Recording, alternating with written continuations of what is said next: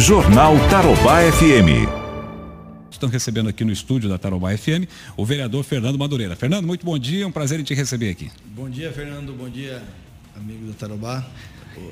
Obrigado pelo convite. Teve, teve, quer, quer comentar alguma coisa sobre esse caso do Londrina, já que você administrou tanto tempo né, a fundação, o Estádio do Café, ou, você estava presente em alguma reunião, ou, Madureira? Sim, eu fui acionado, viu, Fernando, até pela hum. federação, que eles achavam que eu era secretário de esporte ainda, né? E... Estão muito bem formados, inclusive. É, também. E, é, o Amauri lá, o vice-presidente é meu amigo também, então teve liberdade, né? O escudeiro. E daí eu até. Ah, Maurício Escudeiro, vice-presidente da federação? Ele é segundo vice-presidente. Segundo né? vice-presidente? É. Meu Deus. É. Um abraço para o Maurício Escudeiro, meu amigo. É. Ele, é daqui de Londrina, viu? Ele é daqui. Me pediu algumas dicas, eu inclusive vi a Câmara de Vereadores, o Fernando. Eu, eu fiz é. uma solicitação para a fundação é. para não se cobrar a taxa de aluguel, oh. porque realmente não ia ter. É, não ia ter público, né? Não ia ter Sim. ingresso. Comercialização de placas, Exato, essas coisas, né? televisão e tudo é. mais. Eu, eu, achei até uma boa ideia ter o jogo, porque na verdade eu acredito que seguraria a pessoa em casa umas três horas a mais a pessoa não iria para a rua, ela ficaria acompanhando Olha online, aí, né? O jogo. Olha aí, tá e, vendo? É, é, Alô, tive, prefeito Marcelo Beleza. É, tive com o Sandro Santos lá, o Sandro falou que realmente em alguns setores do estádio tinham roubado uma fiação, mas já estava hum. tudo, até no final do dia de ontem, tudo instalado de novo, tudo arrumado, então não é problema de laudo, não é problema de nenhuma fiação elétrica. Certo. Estaria o jogo, o estádio em, em, em pronto de. É decisão do prefeito mesmo em relação à Covid, né? É, daí eu fui do prefeito, inclusive, daí falar com ele na hora do almoço ontem. E ele falou assim, ó, o laudo chegou em cima e eu tenho que ter uma caneta do COESP. Eu sozinho não vou segurar isso aí, porque até por alguns exemplos de Santa Catarina que os jogadores fizeram o teste e antes do resultado sair já fizeram o jogo. Exato. Aí 14 jogadores contaminaram. Lá, lá, lá foi procedimento errado, né? É, então, na minha opinião. É, então acredito aí, viu, Fernando, que nos próximos jogos, se tiver com um pedido de protocolo antecipado para passar para o COES, para avaliar, para convencer realmente esses cientistas que inclusive estão contribuindo muito para a cidade. Né, sem né? dúvida, sem dúvida. Se encontra num estado muito tranquilo e confortável e seguro por causa disso aí. Então, é, vamos ver se na próxima vez é a federação, junto com Londrina, se programe mais. Eu me coloco como é, legislador para ajudar e contribuir em alguma coisa. Tá? Deixa eu só perguntar uma coisa para você e para o Rafa. O Rafa está aqui ainda no estúdio, apesar de ele já ter feito a participação dele. Se o jogo fosse aqui em Londrina, seria às 18 também? Mesmo horário? É, é, é, era o que estava programado, pelo menos, pela federação, né? O, que, é o horário que se dizia. Tá certo. Então, pelo menos o horário do jogo, se for em Cornélio Procopio mesmo, está mantido. Madureira, mas em relação às outras questões aí do, do, do esporte, a questão, as, que, as questões relacionadas às academias, as academias estão autorizadas a voltar ou não? Então, as academias agora mantêm aquele decreto 541 que foi atualizado agora, que mantém a prestação de serviço em dia, que pode ser aberta com as restrições. Eu também levei para o prefeito, Fernando, outras demandas que seriam academias de piscina, também seriam as escolinhas esportivas do bairro, futebol, voleibol, basquete e outras, né? Atletismo.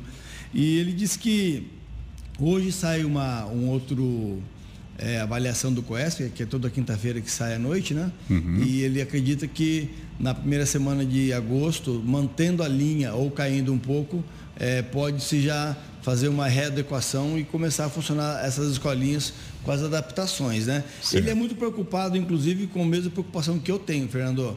Eu hum. nas redes sociais toda hora estou pedindo para o pessoal não ficar compartilhando fake news, não ficar inventando remédio que tem a cura, não ficar só criticando, vendo o lado bom que está Londrina e também é, estimular a precaução. A gente vê ainda espaço público, o pessoal fazendo esporte sem máscara, correndo na rua sem máscara. É verdade. Então, quando nos, é, tiver essa segurança com a população, eu tenho certeza que precisa voltar.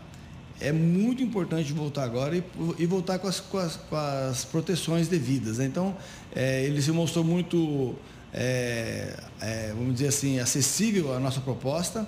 É, ele quer que eu procure ele amanhã de novo, que vai sair após sair hoje o resultado do COESP e eh, com certeza ele vai nos dar uma posição aí já até o final do mês. É, é a questão dos parques também, né, Fernando? Ele manteve, né, fechados os parques aí, embora muita gente não esteja respeitando. E há muita controvérsia em relação a isso.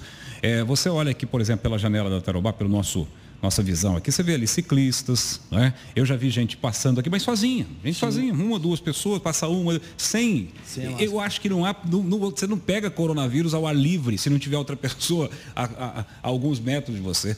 né? Um ambiente como esse seria um ambiente seguro. Ah, aqui, ó, a Chica conseguiu para a gente aqui o trecho que o prefeito Marcelo Belinati fala sobre o jogo do, do Londrina. Vou colocar para vocês ouvirem aqui. Ó. Não, nós fomos, é, recebemos uma, um ofício da. Foi da federação ou do próprio Londrina? Do Londrina. Do Londrina. Recebemos um, um, ofício do próprio Londrina solicitando é, que no final de semana teria jogo Londrina e Atlético Paranaense pelo Campeonato Paranaense, é, mas não vai poder ter o jogo. Tá? Então nós debatemos essa questão com os nossos é, médicos especialistas e entenderam que não é o momento para retornar jogo de futebol. Aí, tá vendo? Ele tem respaldo, ele falou também que ele é médico e tudo mais, mas ele tem respaldo aí para tomar essa decisão. Mas, Madureira, acho que da próxima né, com todos os protocolos, tudo, tudo alinhado, talvez até os números, né? Tem uma desaceleração, o secretário Beto Preto falou ontem, né, que houve uma desaceleração nos casos aqui do Paraná, embora o resultado da quarentena a gente só vai ter daqui 15 dias, né? A expectativa é boa, Fernando? Com certeza, a expectativa é boa, o frio não está tão terrível igual as, alguns anos foram, né? Então esse frio também ele alivia não aumentar a, o, o, problema de saúde, de, de parte respiratória de outras pessoas que vão usar os, os hospitais.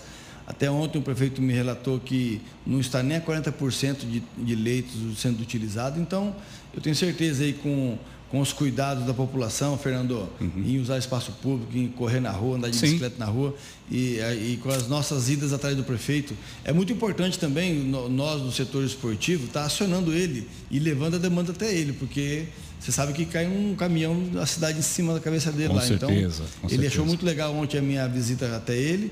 Ele foi, ele estava até desatento já a essas voltas aí desses espaços públicos com esporte. Realmente, Fernando, estando em espaço público, ah, dificulta a contaminação, mas também no caso do esporte, né?